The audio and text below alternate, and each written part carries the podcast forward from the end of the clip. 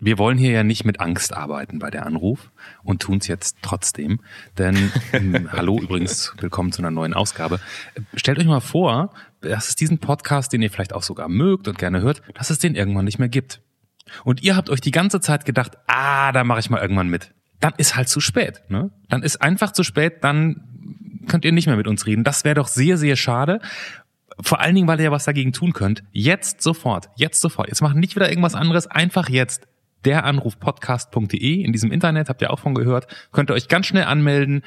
Reden wir demnächst mit euch.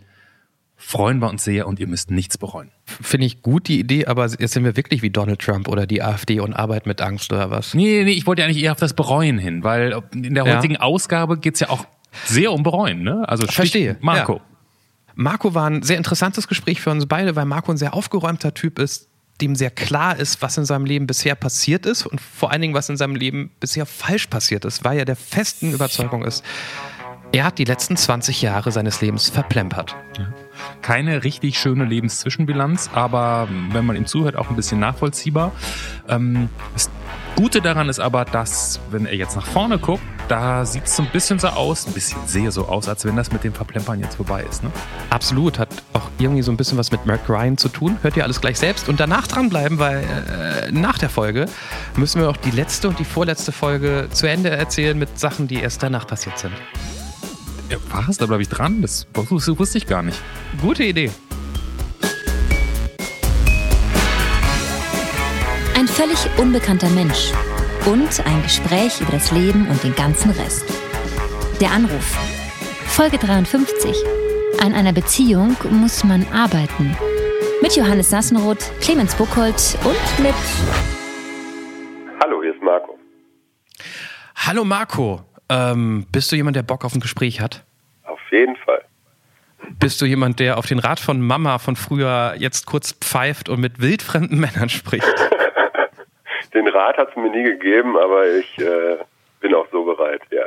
Bitte? Deine Mutter hat dir nie gesagt, du sollst nicht mit fremden Männern reden. Ich, ich glaube, das so wie Gute Nacht und Kuss geben von Mama jeden Abend, ist das doch so ein, so ein Klassiker. Also jede Mama sagt das doch irgendwann mal. Ja, in der Zeit, als ich groß geworden bin, da äh, gab es die Gefahren, glaube ich, nicht, weil die waren nicht so präsent. Und wenn man dann noch nicht in der großen Stadt aufwächst, dann äh, ist alles. Okay.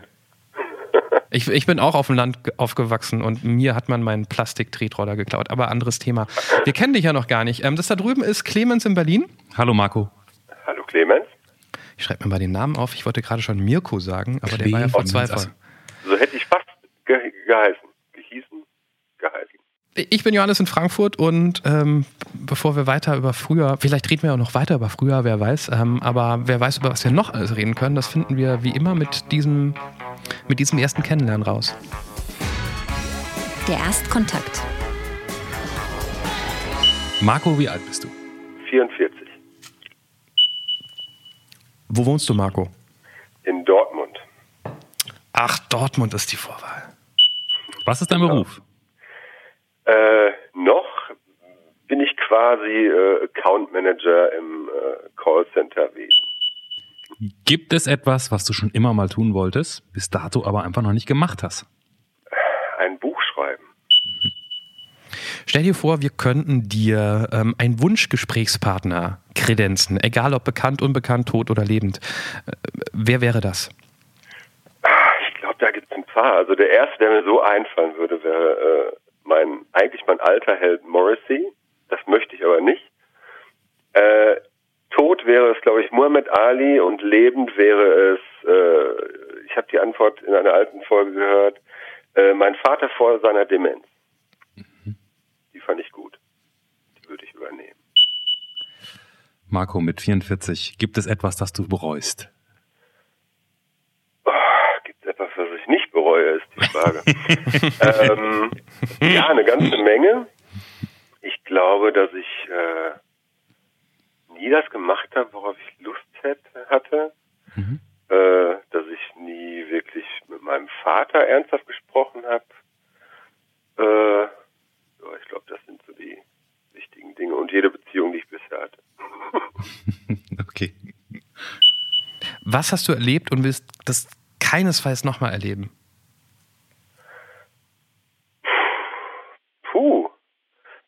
Nicht, ob es da den einen, äh, die, die, die eine Situation in meinem Leben gab oder das eine Ereignis. Äh,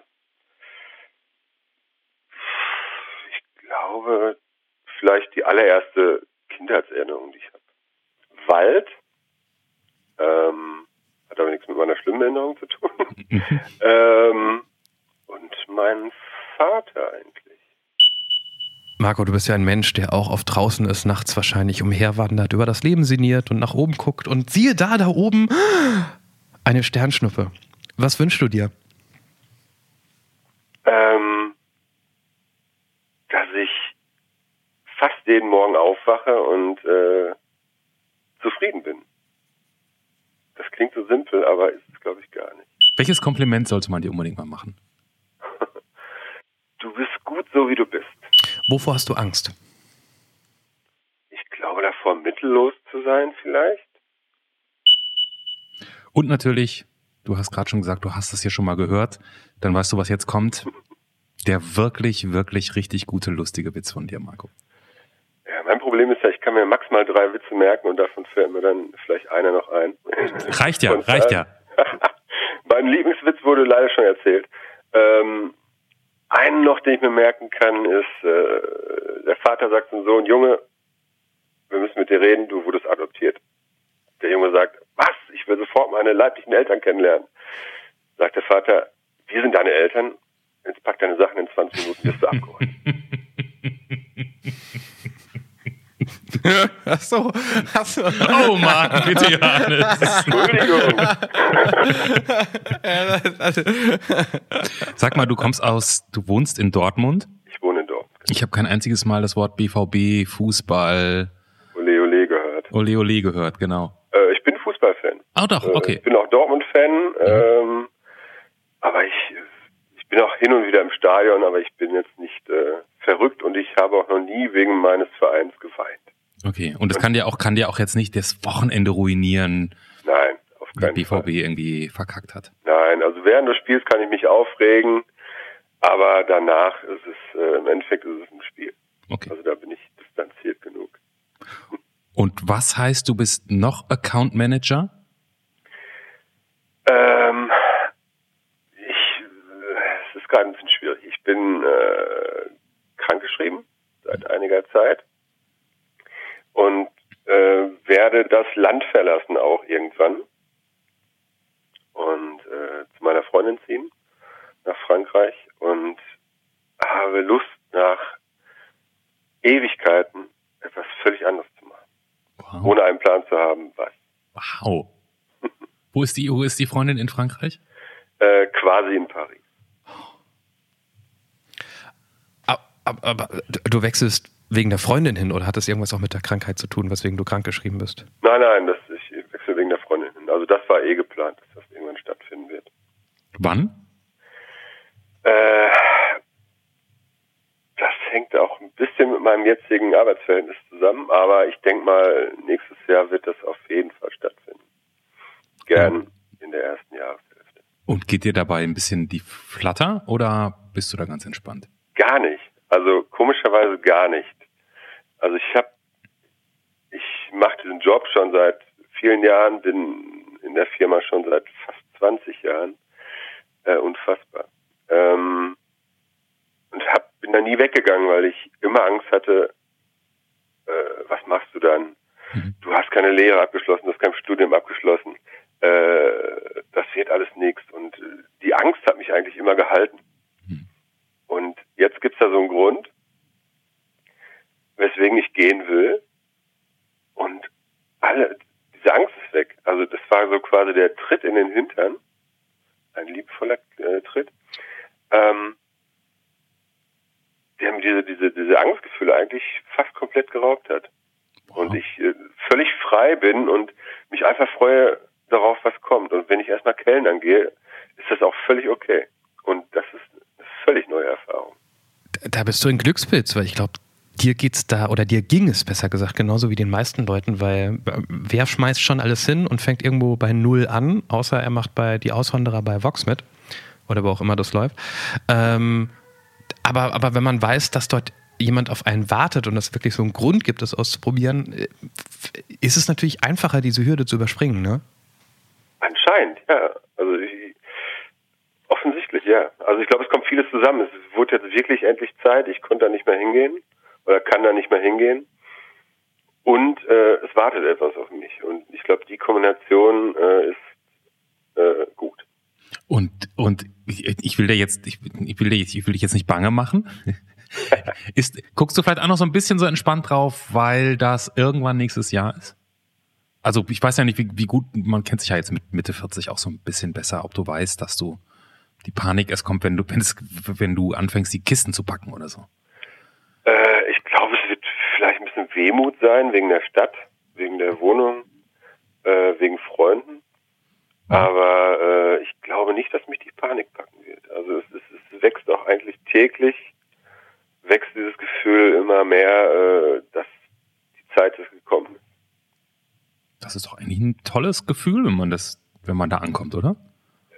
Ja, also ich, hätte es noch nie erwartet. Also ich, äh, äh, ich bin auch immer ein bisschen misstrauisch, Mhm. aber ähm, was so dieses Empfinden angeht und denke nicht jetzt so blauäugig, äh, dass das alles auch so sein könnte, also wirklich so ist oder nicht einfach nur äh, Träumerei, äh, aber das äh, ist schon gut. Und, und du sprichst da, dazu perfektes Französisch natürlich. Lerne. also ich bin ich bin ein fauler Lehrer, Lerner, Okay. aber äh, da habe ich schon was im Plan. Und deine Freundin hat da auch Bock drauf. Ja, total. Okay. Ich muss übrigens ganz kurz erklären, falls du jetzt gerade Johannes nicht mehr hörst. Johannes ist gerade aufgestanden, Ja. weil er kurz bevor wir dich angerufen haben, noch äh, rumposaunt hat, ähm, halb neun in Deutschland, alle Kinder im Schlafen, super Eltern, wie er das hinkriegt, da könnten sich andere ein Stück von abschneiden. Jetzt musste er gerade kurz aufstehen. Ich hörte noch irgendwas mit Ficken und ähm, irgendwas schrie im Hintergrund. Wird gleich wiederkommen, gehe ich mal davon aus. Das nur so am, das nur so am Rande. Im Moment sind wir tatsächlich alleine. Auch ein Moment, den wir in der Anruf so noch nicht hatten. Hey, Premiere. Sag mal, und das Buch, was du schreiben möchtest, ähm, wo, worüber reden wir da? Da hast du doch schon drüber nachgedacht, oder? Denke ich schon seit Ewigkeiten drüber nach Mhm. und äh, habe heute angefangen, die ersten Sätze zu schreiben. Also es wird ein? Roman einfach. Wirklich? Ähm, Du hast heute angefangen? Ich habe heute angefangen, ja. Ich habe letzte Woche einen Plan aufgestellt, wie ich die Zeit jetzt nutzen kann. Mhm. Und äh, der Plan sah vor, dass ich heute anfange. Und das habe ich auch getan. Wow. Erst, hast du deinen ersten Satz schon gefunden? Meinen ersten was? Deinen ersten Satz? Äh, ja, habe ich gefunden. Also äh, ich, ich habe ihn geklaut, aber bei mir selber. Ich habe äh, einen völlig anonymen Blog, wo ich äh, früher mal Kurzgeschichten äh, eingestellt habe und ähm, habe mich da von einer eigenen Geschichte inspirieren lassen, woraus ich jetzt ein, ein langes Format äh, basteln will Okay. aus der äh, Grundsituation. Aber wir, wir müssen jetzt nicht fragen, weil das wäre ja blöd, wie dieser erste Satz lautet, oder? Also ich meine, das würdest du jetzt einfach, weil du weißt, wie Erzählungen funktionieren, von selbst anbieten ihnen. Ja. Also Glaub ich auch. wäre mir unangenehm zu fragen. Deshalb, Äh, der erste Satz ist, äh, ist kurz, äh, der heißt, an einer Beziehung muss man arbeiten. Uh. Ist äh, ein Zitat in dieser Situation. Glaubst du, dass der Bestand hat, bis du fertig bist? Ähm, keine Ahnung. Also ist ja noch, wird wahrscheinlich noch viel Zeit vergehen. Aber ähm, der war auch in der Kurzgeschichte, der erste Satz. Mhm. Und äh, komischerweise, ich denke schon seit Ewigkeiten über, über das Bücherschreiben nach und ich habe immer erste Sätze. Ich finde immer irgendwelche Wow, erste das ist Sätze, aber toll. keine Geschichte.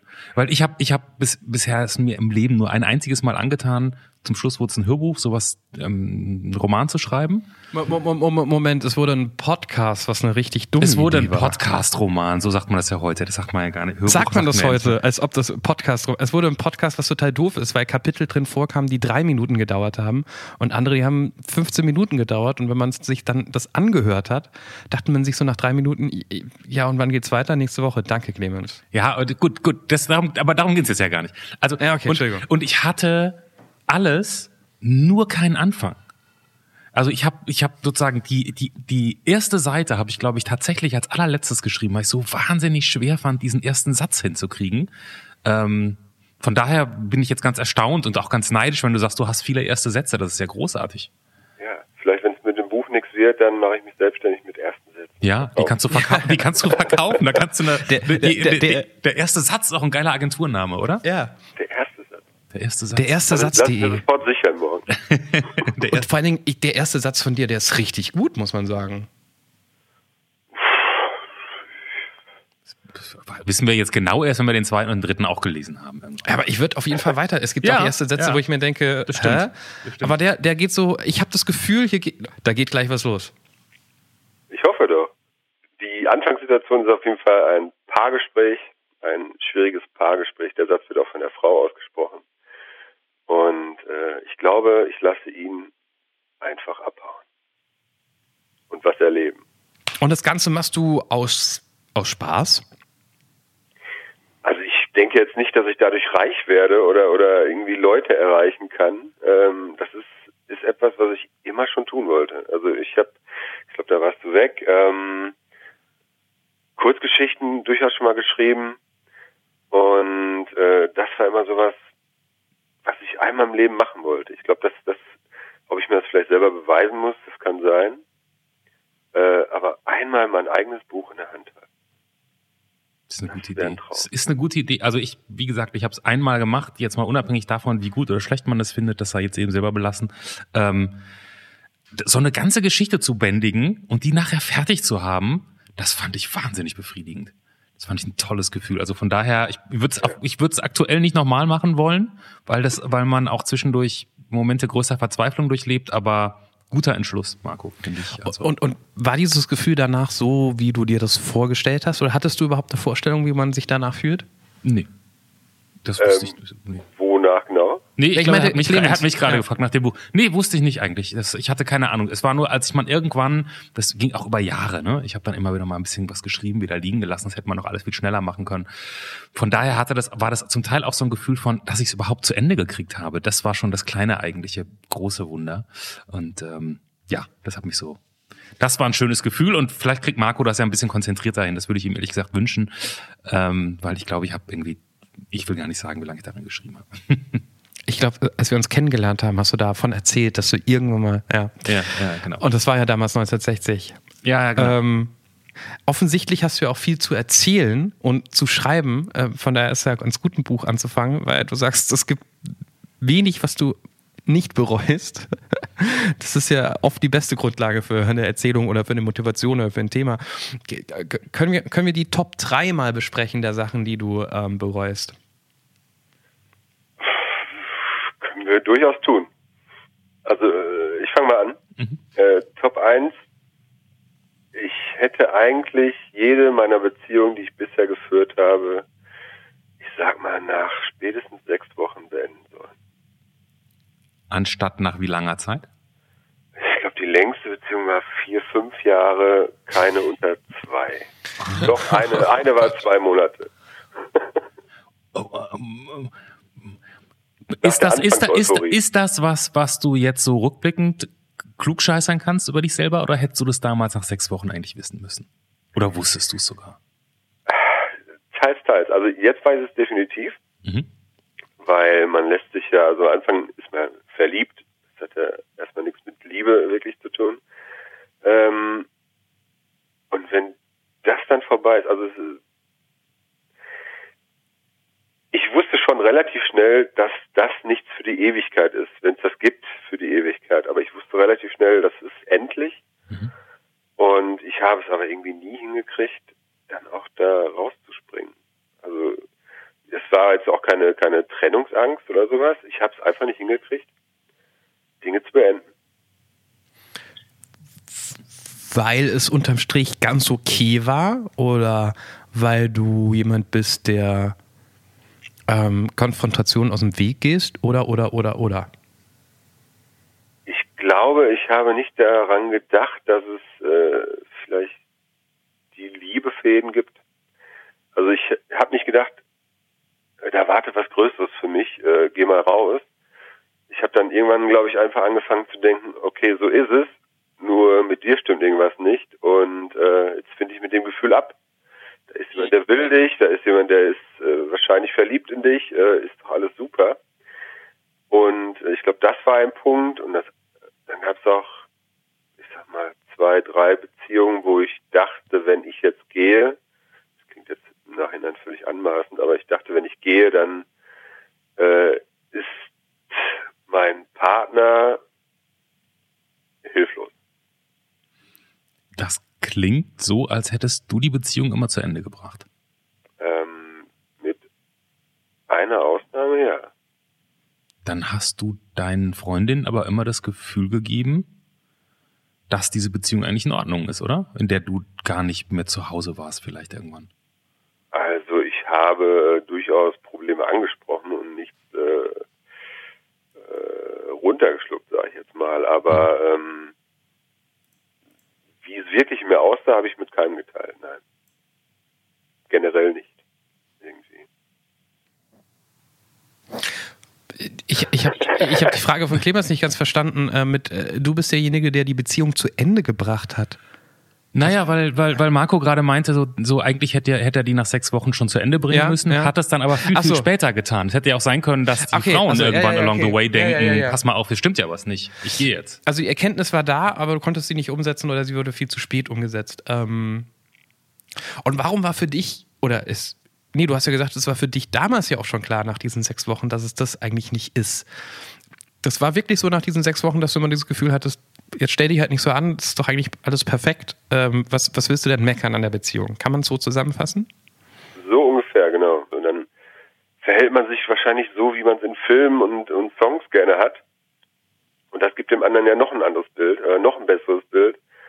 Und ähm, spielt sich dann vielleicht selber auch was vor. Äh, aber das du ungefähr. Du bist so ein bisschen wie so ein Studiopublikum, das irgendwie die Anzahl, das weiß, dass man jetzt klatschen muss während der Show, auch wenn man es jetzt nicht super geil findet, aber man klatscht halt. Weil man in der Äh. Show ist. Und dann spielt man halt mit. Ja, quasi. Quasi. Hat, hat es so ein bisschen damit zu tun, dass man, ich bin jetzt, also ich bin ja noch, aber wirklich nur noch unwesentlich älter als du, Marco. Ähm, noch ein ganz kleines bisschen. Ähm, ich finde, ich habe in meinem Leben wahnsinnig lang rau- ge ge gebraucht, um rauszufinden, was ich eigentlich will. Und überhaupt zu verstehen, was es bedeutet, was man eigentlich vom Leben will. Hat es auch ein bisschen damit zu tun, dass, also, wusstest du vielleicht gar nicht, was du in diesen Beziehungen haben wolltest? Ich wusste, glaube ich, generell im Leben nicht, was ich will. Ob das jetzt beruflich ist, ob das in einer Beziehung ist, ähm, ob es wirklich irgendwelche Wünsche sind. Ich Mhm. glaube, ich wusste nie, was ich wirklich will. Vergangenheitsform benutzt du jetzt. Äh, Ja, Da ist ja die neue Freundin, wo man nach Paris geht. Da muss es ja anders sein, ne? ja, also äh, im Moment ist es alles klarer und äh, ich glaube, ich finde mich oder ich habe mich gefunden. Gut. Und hast du dich gefunden, bevor du diese Liebe kennengelernt hast? Oder hast du dich auch durch, oh, jetzt wird's triefig, Mac Ryan würde gleich ähm, ins Bild laufen. Oder hast du dich auch durch diese Liebe gefunden? Frage ich jetzt einfach, wo wir bei dem Thema sind. Ähm, ich glaube, es ging Hand in Hand, weil als ich sie kennenlernte, war ich, äh, ich glaube, am Tiefpunkt. Und das ist jetzt nicht so, dass sie mich gerettet hat und dadurch äh, heller erscheint oder so. Wir waren, glaube ich, am selben Punkt, haben uns gefunden und äh, langsam kennengelernt. Ähm,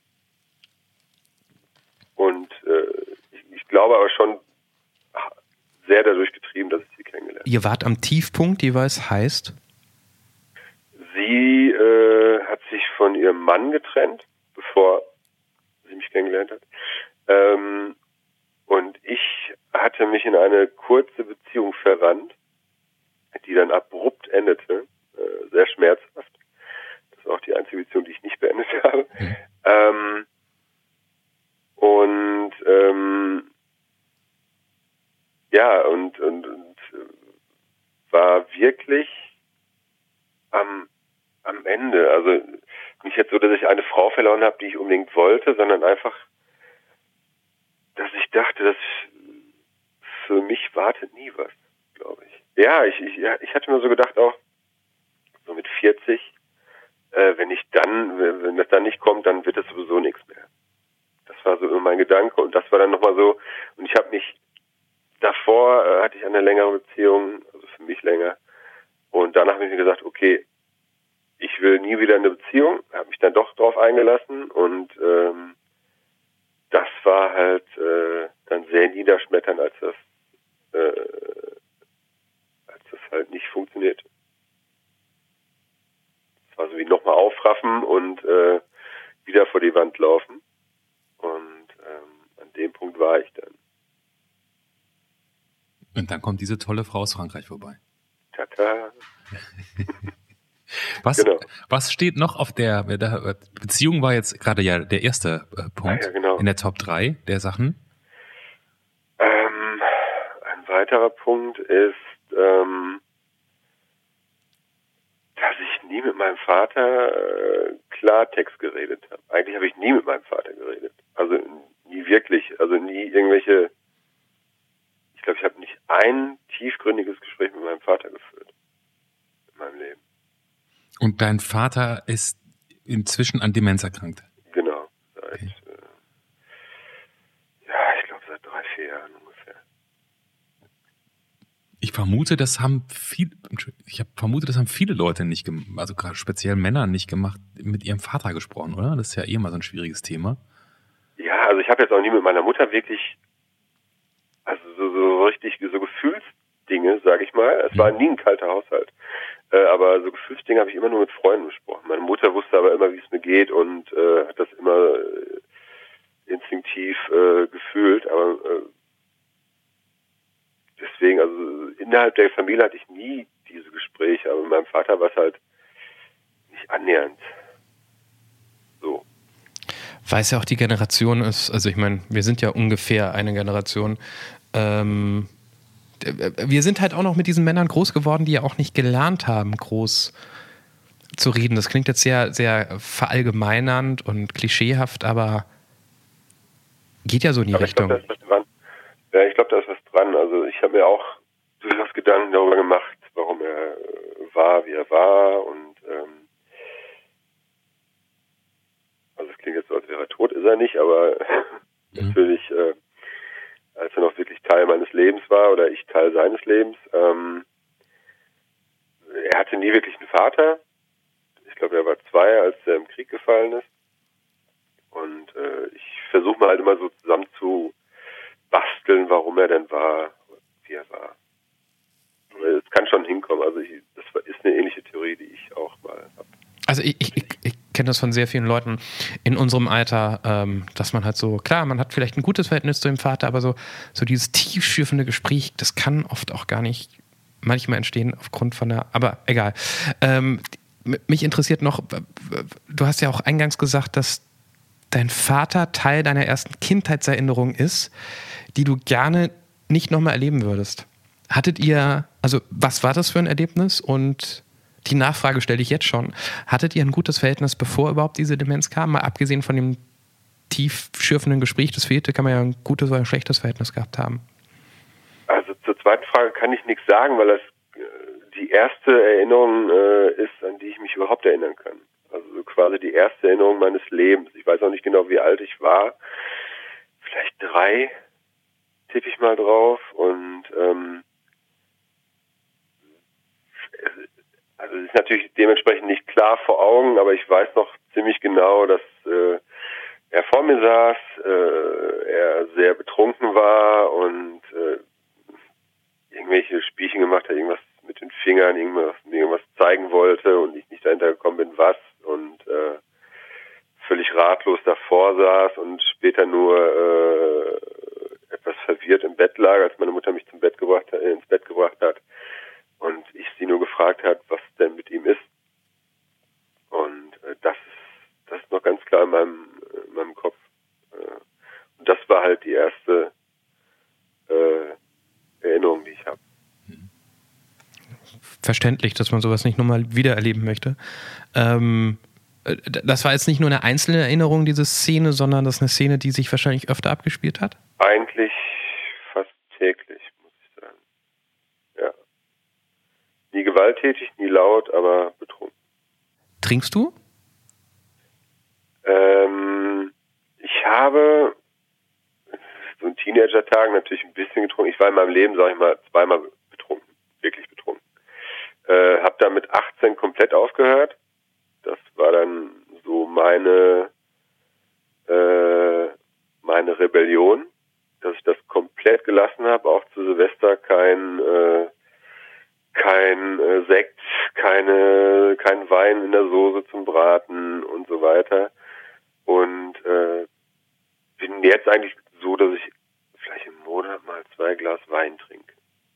Aber bis vor, aber auch erst mit meiner Freundin, ich glaube, das ist das Französ der französische Einfluss wahrscheinlich. aber äh, der, der abstinente Franzose, der schafft es immerhin noch mit zwei, drei Gläsern im Monat. Nein, aber ähm, Mhm. Entschuldigung. Nee, ich wollte ihn nicht unterbrechen. Also kann ich ja verstehen, dass man mit dem Hintergrund jetzt nicht trinkt. Ich will auch gar nicht, ich finde es immer blöd, dass man bei Leuten, die sagen, ich trinke keinen Alkohol, dass alle immer fragen, äh, warum? Ist doch Wurst. Ja, fährst du? Noch Auto? genau. Was mich mir viel mehr interessiert, weil ähm, das ist das, was mir alle Frauen aus meinem Freundeskreis erzählen, die mal schwanger waren und sagen, ey, es, du glaubst nicht, wie ätzend es ist, wenn du mal nicht Alkohol trinken kannst und du gehst auf eine Party. Und natürlich sind da nicht alle betrunken. Aber es wird getrunken und du bist der Einzige, der nichts getrunken hat und du merkst erstmal, wie, wie ätzend das sein kann, obwohl ja niemand wirklich unterm Tisch liegt. Wie ist es für dich, auf Partys zu gehen? Habe da ja dann circa 25 Jahre Erfahrung mit gehabt und äh, habe mich dann irgendwann dran gewöhnt. Ich hatte auch äh, zum Glück in meinem Freundeskreis niemanden, der es jetzt irgendwie übertrieben hat. Ich habe auch einige, also eigentlich meine beste Freundin trinkt auch gar nicht zum Beispiel und kenne ich auch schon seit 25 Jahren. Deswegen war das nie so äh, für mich ein großes Problem. Also so auch, auch heutzutage, also ich mag halt, ich, ich habe nichts gegen betrunkene Menschen, äh, außer meine Familie natürlich, aber ähm, ich mag so dieses offensichtlich Betrunkene nicht, wenn so die Kontrolle verloren wird. Mhm. Also es hatte ja, war auch nie eine Option für mich. Ich habe auch niemals andere Drogen ausprobiert, auch die leichtesten Drogen nicht. Ähm, das war nie reizvoll für mich. Das war immer irgendwie abschreckend, äh, wenn Menschen sich so verändern. Aber auf so einer Silvesterparty, wo jetzt niemand wahrscheinlich kotzend, also zumindest nicht mehr in unserem Alter oder vielleicht gerade in unserem Alter, äh, kann es ja nochmal passieren, aber eher nicht. Ähm, man trinkt ein bisschen, man erzählt, je mehr getrunken wird, umso blöder sind vielleicht die Witze oder es wird eher gelacht. Das ist nichts, was jetzt nervt, weil du denkst, oh Leute, wenn ihr wüsstet, wie ihr seid, wenn ihr eine halbe, ein halbes Glas getrunken habt, genau, eine halbe Flasche getrunken habt? Nein, also zum einen, äh, denselben Effekt durch Müdigkeit und äh, bin auch betrunken, durchaus albern, auch wenn ich jetzt, glaube ich, ein bisschen ernst rüberkomme heute. Ähm, das war eigentlich nie wirklich ein Problem für mich. Da war aber jetzt nie so der große Partygänger. Silvester mag ich sowieso nicht, am wenigsten. Ähm, das, nee, das äh, war kein Problem für mich. Wenn du jetzt noch mit deinem Vater sprechen könntest, was würdest du denn fragen wollen? Fragen würde? Ja. Warum? Warum er so viel trinkt, glaube ich. Warum er ist, wie er ist. Das hat er sozusagen dieses, dieses viele Trinken, das fing früh an und ging immer, immer so weiter. Das ging eigentlich immer so weiter. Ähm, ich sag mal, die letzten zehn Jahre ist es jetzt für mich nicht so offensichtlich gewesen. Ich bin natürlich auch weniger bei meinen Eltern. Aber ähm, ich habe das Gefühl, so 10, 15 Jahre, dass es da nicht mehr so exzessiv war. Und ähm, mittlerweile scheint es auch, das klingt jetzt böse, aber wahrscheinlich hat er vergessen, dass er Alkohol trinkt. Mhm. Ähm, es ist nicht mehr so äh, das Thema eigentlich. Das das heißt, dir ist nicht klar, warum dein Vater immer so viel getrunken hat. Nein. Hast du eine, Ich habe nie mit meiner Mutter eine, The eine. Theorie oder eine Vermutung? Absolut nicht. Keine Ahnung. Also klar, man kann sich irgendwas durch Küchenpsychologie zusammenreimen, Mhm. ob es jetzt mit seinem Vater zu tun hat oder mit irgendwelchen anderen Problemen, die er hat vielleicht, aber ich habe null Anhaltspunkte. Ich- Ich fürchte auch dieses Gespräch, was wir, oder das Gespräch, das du gerne geführt hättest mit deinem noch wachen Vater im Kopf, würde auch nicht viel mehr bringen. Ne? Ich glaube, den wenigsten Leuten ist klar, warum sie trinken. Ich fürchte, es gibt auch bei ganz vielen nicht, nicht den Grund, warum sie trinken. Ich- glaube, die Frage wäre auch für mich zweitrangig in dem Gespräch. Ähm, ich würde ihm, glaube ich, viel mehr sagen, lass es sein oder hau ab. Weil ich habe da, also er war mir im Endeffekt ja auch, das klingt jetzt auch wieder so hart, aber er war mir im Endeffekt auch relativ egal. Ähm, ich wollte ihn einfach nur weghaben und äh, mein Hauptgrund, warum ich das Gespräch führen würde, gerne ist einfach meine Mutter, weil die ist komplett anders. Also die ist, er ist irgendwie, also kann sich, also meine Mutter kann sich an kleinen Dingen erfreuen, die war immer Kultur interessiert, ähm, und so, so offen und mein Vater irgendwie stumpf dagegen und ich habe auch nie verstanden, warum die ein Paar wurden. Äh, okay, sie war 16, als sie sich kennengelernt haben, vielleicht war sie da von der Attitüde angesprochen, ich weiß es nicht. Aber ähm, das tut mir so leid für meine Mutter, dass quasi ihr ganzes Leben im Schatten dieses Mannes stattfand. Und äh, das jetzt kommen wir wieder auf die andere Generation. Das war wahrscheinlich auch nicht die Generation, die sich dann gleich hat scheiden lassen, sondern das wahrscheinlich eher so als Pflichtveranstaltung angesehen hat, dann zusammenzubleiben und sich seinem Schicksal gefüllt, äh, gefügt hat. in Wahrheit, wenn ich mir die, diese Schlussfolgerung anmaßen darf, bist du auch sauer auf deinen Vater. Ich bin extrem sauer auf meinen Sauer Vater. ist vielleicht Ich- sogar noch ein schwaches Wort, also, ne, aber Ja, ich, ich, also mittlerweile bin ich vielleicht ein bisschen altersmilde, aber äh, ich habe ihn gehasst. Also definitiv habe ich ihn gehasst und äh, hätte ihn auch am liebsten tot gesehen, so, so, so hart das klingt. Aber äh, ich hasse mindestens genauso sehr mich dafür, auch wenn das als Kind nicht mein Job ist und da Erwachsene zu tun haben und dass sie ihre Probleme eigentlich selber lösen müssten. Aber ich hasse mich trotzdem dafür, dass ich nie dieses diese Ansage gemacht habe oder ihn mir einfach mal gepackt hat hab und äh, mal einfach Klartext geredet habe. Also das schleppe ich auch immer noch. da verlangst du dir aber auch viel, da verlangst du dir aber auch viel ab, Marco, oder? Wir, Ja, reden, wir reden jetzt von deinem eigenen Vater. Das ist ja auch irgendwie ein, das ist ja auch ein Role Model und, und, und ganz viel anderes. Also, Ja, also es war natürlich für mich nie, aber äh, außer als als als abschreckendes Beispiel. ja. Aber ähm, ich weiß, das ist auch, ich weiß auch, dass es nicht Aufgabe des Kindes ist und aber trotzdem ist das was, was halt in mir drin ist und was ich auch nicht aus mir rausklopfen kann. okay. Leider.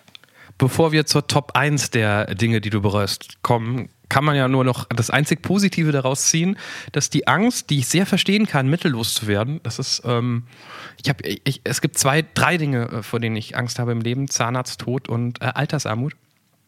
Ich habe heute einen Zahnarzttermin ausgemacht. Ja. Ich, ich, wow, kannst du mein Vater sein?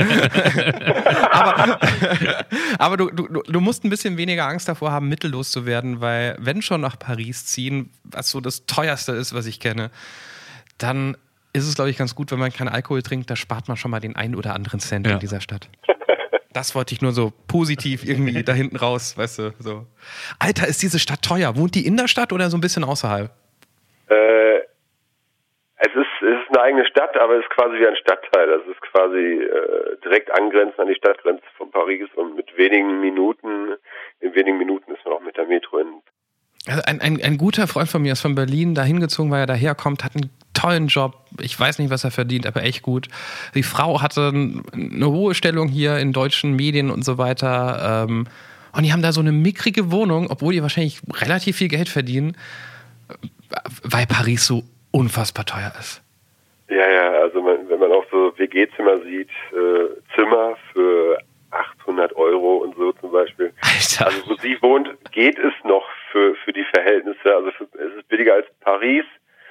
Aber wenn ich das, wenn ich ihre, ihr Geld für die Miete nehmen würde, dann würde ich in Dortmund, könnte ich in einem Schloss wohnen, glaube ich. Da habt ihr nicht gedacht, wir nehmen das Schloss in Dortmund. Berechtigte Frage. Äh, ich habe mal zwei Sekunden drüber nachgedacht, aber ja, okay. Aber bevor wir zur Top 1 kommen, wa- was, was macht die Freundin in Paris? ähm, sie ist, ist schimpft sich Stylistin und äh, nebenbei Sängerin. Ui. Was kann eine Französin anderes machen als Stylistin und Sängerin? Wow. Das ist, da sind wir wieder im Mac Ryan-Film. Ich habe eine, äh, eine heimliche Vorliebe für Mac Ryan-Filme, aber kein verraten. Vor der, vor der Botox-Ehre. Mac Ryan hat sich gebotoxt? Und, hallo. Echt? Hast du die nicht mal gesehen? Ja, also, also die, die alten Filme halt. Ich glaube, den letzten Mac Ryan-Film, den ich gesehen habe, war hier mit, äh, keine Ahnung, das ist 15 Jahre her. Ich weiß nicht, wie die heute aussieht. Wie Melanie, Melanie Griffith. Nein. Also man kann sie nicht mehr auseinanderhalten. Ja. Wirklich. Es ist eine Schande. Ich habe ich hab noch Mac Ryan vor Augen, wo sie mit Tom Hanks quasi nur äh, telefonieren die oder schreiben die sich E-Mails? E-Mails. E-Mail ne? für dich. Ja. E-Mail für dich war das, ja. Weil so kenne ich das. Oh, Oder Schlaflos in Seattle. Dann. Bei, Schlaflos ja. in Seattle. Wusstet ihr, ah nee, das passt, passt nicht. Doch, wusstet ihr, dass Tom Hanks Schreibmaschinen sammelt? Nein. Der hat 250 Stück zu Hause, unter anderem eine DDR-Schreibmaschine. Wow. Und da, äh, ich habe noch zwei Fun Facts zu Tom Hanks, dann bin ich ruhig. Ja. Wusstet ihr, dass Tom Hanks Mamma Mia produziert hat? Ich wusste es nicht. Ich, aber äh, jetzt muss das dritte muss jetzt nochmal richtig gut sein, würde ich sagen. Genau. Ja. Okay, ich, ich formuliere es als Frage. Ähm, Nee, mir fällt das wir? ein. Wusstet ihr, wusstet, wusstet ihr? Tom Hanks, wenn der unterschreibt, ist euch schon mal klar geworden, wenn der unterschreibt und seinen Vornamen abkürzt mit einem Buchstaben, wie wir das oft machen, was da steht. Bang. Das ist nicht schlecht allerdings. Das ist nicht schlecht. Ich würde einfach als ein Wort unterschreiben an seiner Stelle. Das wäre ja großartig. Das ist mir noch nie aufgefallen. Tom Hanks, thanks. Das war das Beste. Ja, das Beste hast du zum Schluss gemacht. Ach, Sorry, das mit den Schreibmaschinen hat mich umgehauen. Ich war auch irgendwie, vielleicht schneide ich raus. Nee, lass ich drin. Quatsch. Marco, was, ist super. Marco, wir hatten jetzt zwei Sachen, wir müssen über das dritte jetzt vielleicht auch gar nicht mehr so tief reingehen, aber nur um diese Liste einfach zu komplettieren. Was hast du, was hast du noch? Also das dritte ist nicht die Top 1, also die Okay. Reihenfolge war jetzt, äh, ist jetzt quasi wahllos. Mhm. Äh, ich glaube, das ist einfach, dass ich nie gemacht habe, worauf ich Lust habe. Ich habe ein Studium angefangen, worauf ich eigentlich keine Lust hatte, habe es abgebrochen, habe angefangen zu jobben, bin dann da geblieben bis quasi jetzt und habe alles andere von mir weggeschoben, weil ich dachte, das kannst du nicht, dazu bist du ja zu alt, ähm, das wird nichts äh, und so weiter. Das, das, das, also du hast gerade schon gesagt, und ähm, das kann ich für Phasen meines Lebens mit unterschreiben, du wusstest nicht immer so genau, was du eigentlich willst. Aber wenn du jetzt sagst, ich habe nicht das gemacht, worauf ich Lust habe, dann hättest du ja eigentlich wissen, erstmal wissen müssen, worauf du Lust hast, oder? Ja, also hätte dir die Frage gestellt, was ich meinem 20 Jahre jüngeren Ich sagen würde. Ja, stellen wir die jetzt Äh. einfach. Was wirst du eigentlich deinem 20 Jahre jüngeren Ich sagen, Marco? Ähm, mach das, hör, hör darauf, was dir Spaß macht. Also das klingt so banal, aber es ist so, Da, da sind ja auch zwei, zwei komplett unterschiedliche Dinge, über die, über die wir reden. Die eine Sache ist, zu wissen, was man will. Ne, das ist ja so Sinn des Lebens und so weiter. Das ist, das ist ja eine viel größere Sache, als das zu machen, worauf man Bock hat oder das durchzuziehen. Und das ist ja eine viel kleinere Aufgabe, sage ich mal.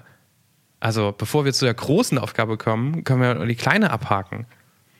ja, ich glaube, es geht auch nur über die Kleine, weil ich glaube, wenn man äh, das macht, wo, woran man Spaß hat, ähm, dann findet man ja wahrscheinlich automatisch heraus, was man machen will. In, in, Im besten Fall ja, muss aber gar nicht sein, aber man hat wenigstens dabei Spaß. Ich glaube, es gibt sehr viele Menschen, die gar nicht wissen, was sie wollen und dabei jetzt auch nicht unglücklich sind. Ja, das gibt's mit Sicherheit.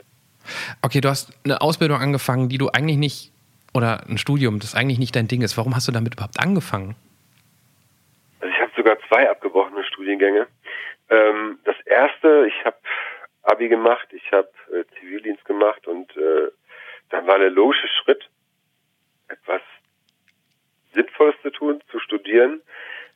Hab mir mit einem Freund gefragt, okay, wo gehen wir hin, was studieren wir? Wir haben uns äh, ein Fach ausgesucht, äh, was wir äh, auch schon mal Abi als Leistungskurs hatten, äh, Sozialwissenschaften. Haben uns dann eine Stadt ausgesucht, die nicht allzu weit weg ist und in der Bundesliga Fußball gespielt wird. Das, das war damals noch Bochum und so kam er dazu, äh, in Bochum Sozialwissenschaften zu studieren. Haben's dank äh, Computerspielen und ähm, keinen vorgegebenen Stundenplan. Das war äh, Prä-Bachelor. Ähm, auch nie wirklich durchgeführt und dann abgebrochen. Okay, können, glaube ich, viele nachvollziehen, aber dann kamen ja danach noch ein paar Sachen, wo du sagst, das ist eigentlich nie das, was du machen wolltest. Warum hast du das gemacht? Dann, also ich war dann, glaube ich, zwei, drei Jahre eingeschrieben, dann hat man natürlich auch ein paar Geldsorgen, dann habe ich über Umwege äh, gab es dann diesen Job in, in diesem neuen Business Call Center und dachte mir so, jetzt verdien mal zwei, drei Monate ein bisschen Geld, damit du da wieder äh, einigermaßen im Reinen bist. Und bin dann einfach da hängen geblieben. Ich glaube, ähnlich wie ich in Beziehungen hängen geblieben bin. Und äh, dann gewöhnt man sich ja auch ans Geld, dann steigt man auch intern auf und ähm, weiß sowieso nicht, was man anderes machen will und äh, zieht das einfach irgendwie durch und fügt sich irgendwie seinem Schicksal. So ungefähr. Ich habe es nochmal geschafft, als ich 30 wurde, dann nochmal ein anderes Studium anzufangen. Das aber leider auch wieder abgebrochen. Wenn, wenn, wenn, wenn ich dich jetzt so reden höre, Marco, ja. ich, ich muss zwei Fragen stellen. Ich versuche es möglichst kurz zu machen, das wird mir nicht ganz gelingen. Bei diesem Format rufen Leute an, und ich gehe da nicht immer mit mit dem, was die sagen. Die sagen immer, die haben zum Teil ganz schlimme Sachen erlebt und die sagen dann immer im Rückblick, das musste alles so passieren, weil sonst wäre ich heute nicht der, der ich bin. Ähm, ich ich würde das für mich, ich würde mir diesen Schuh gar nicht, also ich glaube, wenn ich hier und da nochmal zwei, zwei, drei Schrauben verändern würde, ich glaube, ich würde es machen. So ein paar Sachen könnte ich gerne aus meinem Leben streichen. Wenn du jetzt guckst, wo du bist gerade, würdest du sagen, das musste alles so sein? Oder nee, ich hätte wirklich an ein paar Stellen gerne was anderes gemacht? Also ich, vielleicht musste es teilweise so sein, ich hätte es gern gestrafft. Also ich habe quasi die letzten 20 Jahre meines Lebens habe ich quasi verplempert. Und äh, zehn Jahre sind vielleicht okay, das hätte auch gereicht. Mhm. Aber 20 sind mir zu viel. Um, also im Endeffekt ist jetzt ja alles im Moment zumindest alles gut. Und so gesehen kann ich mir auch sagen, okay, dann war alles, kam zum richtigen Zeitpunkt und alles hat seinen Grund oder alles, alle Wege führten dann zum richtigen Ziel oder zum richtigen Nach Paris. genau. Und ähm, aber trotzdem, ich habe das Gefühl, ich habe so viel Zeit verschwendet. Was ich nicht alles hätte machen können. Aber was, was, was hättest du denn stattdessen gerne gemacht? Ich hätte gerne mehr geschrieben mhm. mehr daran geglaubt, was ich schreibe. Das mh, hm, auf jeden Fall forciert. Ich hätte gerne ein Instrument gelernt. Ich hätte gerne viel mehr Berufe getestet, glaube ich. Also das war nach dem, nach dem Abbruch des Studiums und dann brauchte man das Geld und ich hätte, glaube ich, gerne die Freiheit gehabt, nicht arbeiten zu müssen fürs Geld, mhm. sondern einfach in Sachen reinzuschnuppern, die mich vordergründig interessieren und nicht wegen des Geldes glaube, das ist eine ganz wichtige Erfahrung, die mir fehlt. Wenn ich dich, wenn ich dir die gleiche Frage vor fünf Jahren gestellt hätte, hättest du da auch schon gesagt, du hast dein Leben verplempert? Ja. Auch vor zehn Jahren. Das ist, die, das ist also jetzt nichts, wo du jetzt irgendwann jenseits der 40 dich mal hingesetzt hast mit nicht einer Flasche Bier, sondern einem Glas Wasser und nochmal zurückgeguckt hast. Das, das fandst du vor zehn Jahren auch schon. Ja, das macht es ja fast noch schlimmer. Ja, ja, ja, leider schon. Ich, ich, äh, mich macht sowas ja traurig. Also ich meine, klar war der, das Gespräch, was wir bisher geführt haben, fast diese Stunde, ähm, es war so ernst, du sagst, du bist sonst gar nicht so ernst, aber es liegt natürlich auch so ein bisschen an, an den Anfangsfragen, die wir gestellt haben und auf was wir uns geworfen haben. Und wir haben jetzt sehr über diese Dinge gesprochen, die du bereut hast. Ähm, natürlich wurden wir irgendwie sehr ernst. Das ist ja auch okay. und man kann ja auch sagen, das, was ich jetzt mache, macht mich viel mehr glücklich als das, was ich vor zehn Jahren gemacht habe. Und ich habe vielleicht nicht gewusst, was ich wollte, aber ich finde es ich find's total schade. Und das macht mich immer einen Tick traurig, obwohl es mir eigentlich egal sein könnte, weil es dein Leben.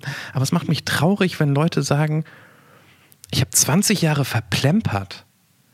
Ähm, weil ich hoffe, es ist nicht so, weil ich hoffe, auch wenn du nicht wusstest, was du willst, gab es gute Zeiten und Zeiten, die du genossen hast und so weiter. Also man muss ja nicht immer, also wir Menschen, nur weil wir denken können im Vergleich zu so einem Reh, denken wir immer, wir, wir müssen das große Ziel vor Augen, das große Ziel vor Augen haben. Anstatt einfach das zu genießen, dass wir über eine Wiese laufen und was Schönes zu essen gefunden haben und einen tollen Ausblick haben, wie das Reh. Also ich hoffe, dass, dass es da auch schöne Zeiten gab. Auf jeden Fall. Ich habe auch immer Freunde gehabt, auch immer gute Freunde gehabt. Und ähm, also ich, lieb, ich liebe Musik, ich liebe Filme, also ich kann mich auch in dieses völlig reinstürzen und das völlig aufsaugen und genießen. Aber äh, ich kann mich an Kleinigkeiten erfreuen, äh, bin euphorisch, wenn eins meiner Lieblingslieder im Radio läuft und so weiter. Aber ich bin, glaube ich, ich kann mich an keinen Tag erinnern, an dem ich zufrieden ins Bett gegangen bin und zufrieden aufgewacht bin ohne, ohne dass da dieses, also ich, ich habe mich auch mal gefragt, ist das jetzt, bist du jetzt einfach unglücklich oder ist das so dieses, diese, diese melancholische Grundstimmung, die ich durchaus auch schätze. Mhm. Also ich mag Melancholie und ich bin dann auch nicht unbedingt traurig.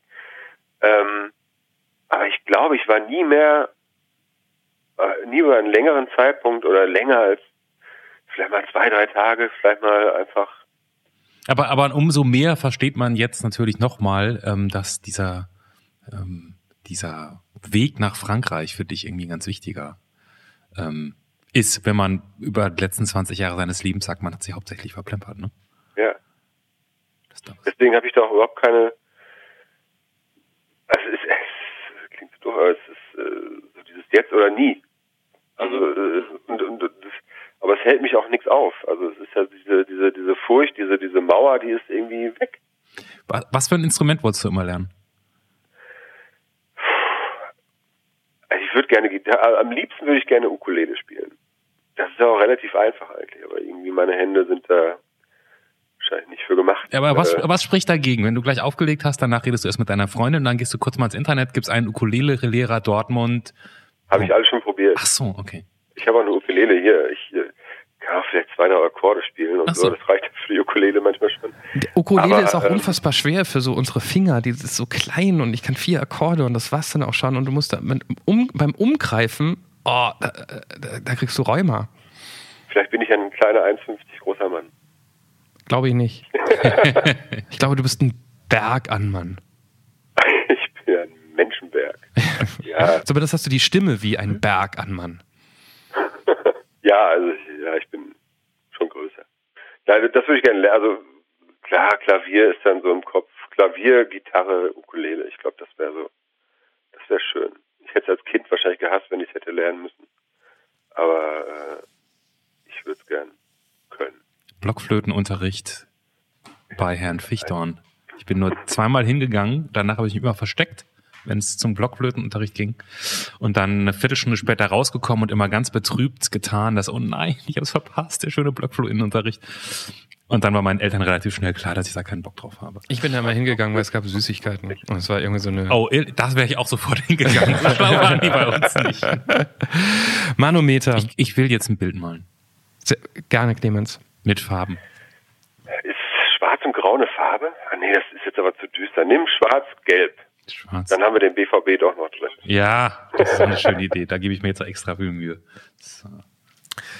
An dieser Stelle blenden wir keine Musik ein, während wir in der Zeit vorspulen, weil es dauert eigentlich immer ein paar Minuten, bis Clemens das Bild fertig hat. Und in Was? Ja, das also doch kein paar Minuten jetzt ja, dramatisiert. Gefühlt. Ja, erzähl weiter, er erzähl weiter. Füßen, oder? ja, genau. Clemens hat eigentlich nur einen Finger, mit dem kann er nicht malen. ähm, was soll ich eigentlich sagen? Ähm, unser, unser Jetzt ist nicht euer Jetzt. Das heißt, dieses Bild, was Clemens gerade erst malen wird, ist in eurer Zeit schon fertig. Bitte geht gerne auf der Anrufpodcast.de, wo ihr dieses Bild begutachten könnt, um es gemeinsam mit uns zu interpretieren. Oder ihr seid eh auf Spotify, da seht ihr immer dieses Bild. Denn jetzt ist unser Jetzt auch euer Jetzt, Achtung. denn das Bild ist fertig. Here we go. Boah, das ist kann es noch gar nicht sehen. Du siehst es bis dato ganz exklusiv und alleine. Ja, es sieht so ein bisschen aus wie ähm, im, im Bio-Unterricht, wenn da irgendwie so eine, was, was soll das sein, wenn der Verdauungstrakt schematisch dargestellt wird. Wieso für den Arsch? Ja, nee, nee, nee. Ich weiß das gar nicht. Aber ähm, ich finde jetzt auch gerade kein schönes, also vielleicht braucht das braucht ein bisschen mehr Zeit, bis man was drin sieht, glaube ich. Aber es ist, es ist auf jeden Fall schwarz, schwarz-gelb geworden, wie du es wolltest. Also da, ähm, Ich meine, du ziehst eh nach Paris um, du musst nicht alles mitnehmen. ja, von daher. genau, Wenn, genau. Ja. Sagen wir es einfach so. Danke euch. Vielen Dank, dass du Zeit für uns hattest. Alles Gute und richtig viel Spaß da in Paris. Das klingt gut. Danke. Grüße an die Freundin. Mach ich. Ciao. Tschüss. Das war Der Anruf. Von und mit Clemens Buchholz und Johannes Sassenroth. Technische Unterstützung Andreas Deile. Die Stimme im Layout, also ich, Andrea Losleben. Für mehr Infos und Mitmachen der Anrufpodcast.de. Äh, Du hast es nicht so richtig eine Ahnung davon, was passiert, oder Clemens? Ich, ich weiß nur, hier ist wieder die ausgelassene, ausgeflippte Crazy Aftershow Party. Und du hast irgendwas am Anfang erzählt mit Geschichten, die zu Ende gebracht werden. Jetzt erzähl es den anderen und mir. Wir freuen uns alle. Genau. Erstens, ich betone es nochmal, der Anrufpodcast.de hingehen und sagen, hey, ich will auch mitmachen, seid unser nächster Gast und klickt da auf Mitmachen. Den Rest organisieren wir. Und ähm, zweitens, wir müssen die vorletzte Geschichte ein bisschen zu Ende erzählen. Das war ähm, Mirko. Ah. Ihr erinnert euch? Ähm, Folge Prüfung, der ja kurz vor seiner wichtigen Prüfung stand, äh, wo er ja immer quasi Angstzustände hatte und nicht wusste, ob er das schafft. Und er hat sich fest vorgenommen, das hinzukriegen. Leider hat er es sich nur vorgenommen und nicht umsetzen können, weil wir haben die Nachricht von ihm bekommen, ähm, die folgendermaßen lautet. Hallo, ich habe ganz vergessen, mich wegen der Prüfung zu melden, bin an dem Tag leider wieder in Panikattacken erstickt und bin mal wieder nicht hingegangen und überlege jetzt endgültig, mich umzuorientieren. Dann ging es ein bisschen hin und her, wir haben ein paar Nachfragen gestellt ähm, und letztendlich glaubt er sich demnächst einen Termin beim Arbeitsamt äh, zu machen wegen Berufsberatung, um einfach komplett neu anzufangen. Ja, klingt, nach klingt erstmal nach einem Plan überhaupt. Das ist ja schon mal ein, ein guter Anfang für was Neues. Ja, aber ich war so fest davon überzeugt, dass er es schafft. So. Ja, ich, ich habe im Nachhinein ehrlich gesagt drüber nachgedacht und ich, ich war ja noch jemand, der so meinte, Mensch, und geh doch hin und so. Und habe ich noch gedacht, ja, nochmal so richtig Druck aufbauen. Das, sind, das, das braucht man gerade, wenn man, wenn es eh schon so schwierig aussieht. Also es war natürlich als Ermutigung gemeint, aber ich habe mich nachher gefragt, Mann, ist das genau der Scheiß, den er sonst auch immer hört? Und ähm, haben wir da vielleicht genau das Falsche, oder zumindest ich in dem Ach, das Ja, Falsche. gesagt, weiß kann, kann man, das ist eh immer das Problem bei Leuten, die in irgendeiner Form Angst oder ein Problem haben. Wie viel darfst du sagen, ohne, da, ohne zu nerven? Wie viel musst du aber letztendlich sagen, um was zu erreichen? Das, Ja. das, die, die, diesen Zwischenbereich zu treffen, ist, glaube ich, schwer. Aber kommen wir zu was Positivem. Ja. Ähm, die letzte Folge, äh, die liebe Jenny mit ihrem Matti, ähm, den ihr übrigens mittlerweile auch ähm, äh, im Bild sehen könnt auf Twitter und auf, ähm, wo sind wir noch, Facebook ähm, bei der Anruf, weil sie gesagt hat, wir dürfen dieses Bild veröffentlichen von ihrem Sohn, weil sie ja selbst diesen YouTube-Kanal macht und auch einen Instagram-Account, wo man den sehen darf, kann, dann dürfen wir das auch. Ähm, ich habe mich danach ein bisschen eingehender mit diesem Thema beschäftigt und hatte den lustigsten Abend seit langem. Das klingt jetzt komisch. Aber wenn man mal so Down-Syndrom googelt und Selbsthilfegruppen und sich in dieses Thema einlesen möchte, weil ich es sehr spannend fand, dann kommt man unter anderem auf die Internetseite der, des ähm, Eltern-Selbsthilfekreises oder des Eltern-Selbsthilfeabends, wie auch immer man das nennen möchte, in der Nähe von Potsdam. Und die haben tatsächlich, und das finde ich, das, das finde ich großartig, die haben die Internetadresse.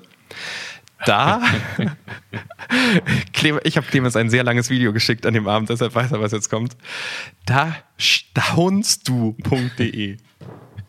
Und staunst halt mit down geschrieben. Da staunst du. Ich, wow, wow. Ich find's großartig. Du, hast- du, hast, du hast noch nachts lächelnd im Bett gelegen, oder? Ich habe ich, hab- ich hab, ich hab dir am nächsten Morgen die Nachricht nochmal geschrieben. Einfach nur, da staunst ja, du. ich weiß, ich weiß.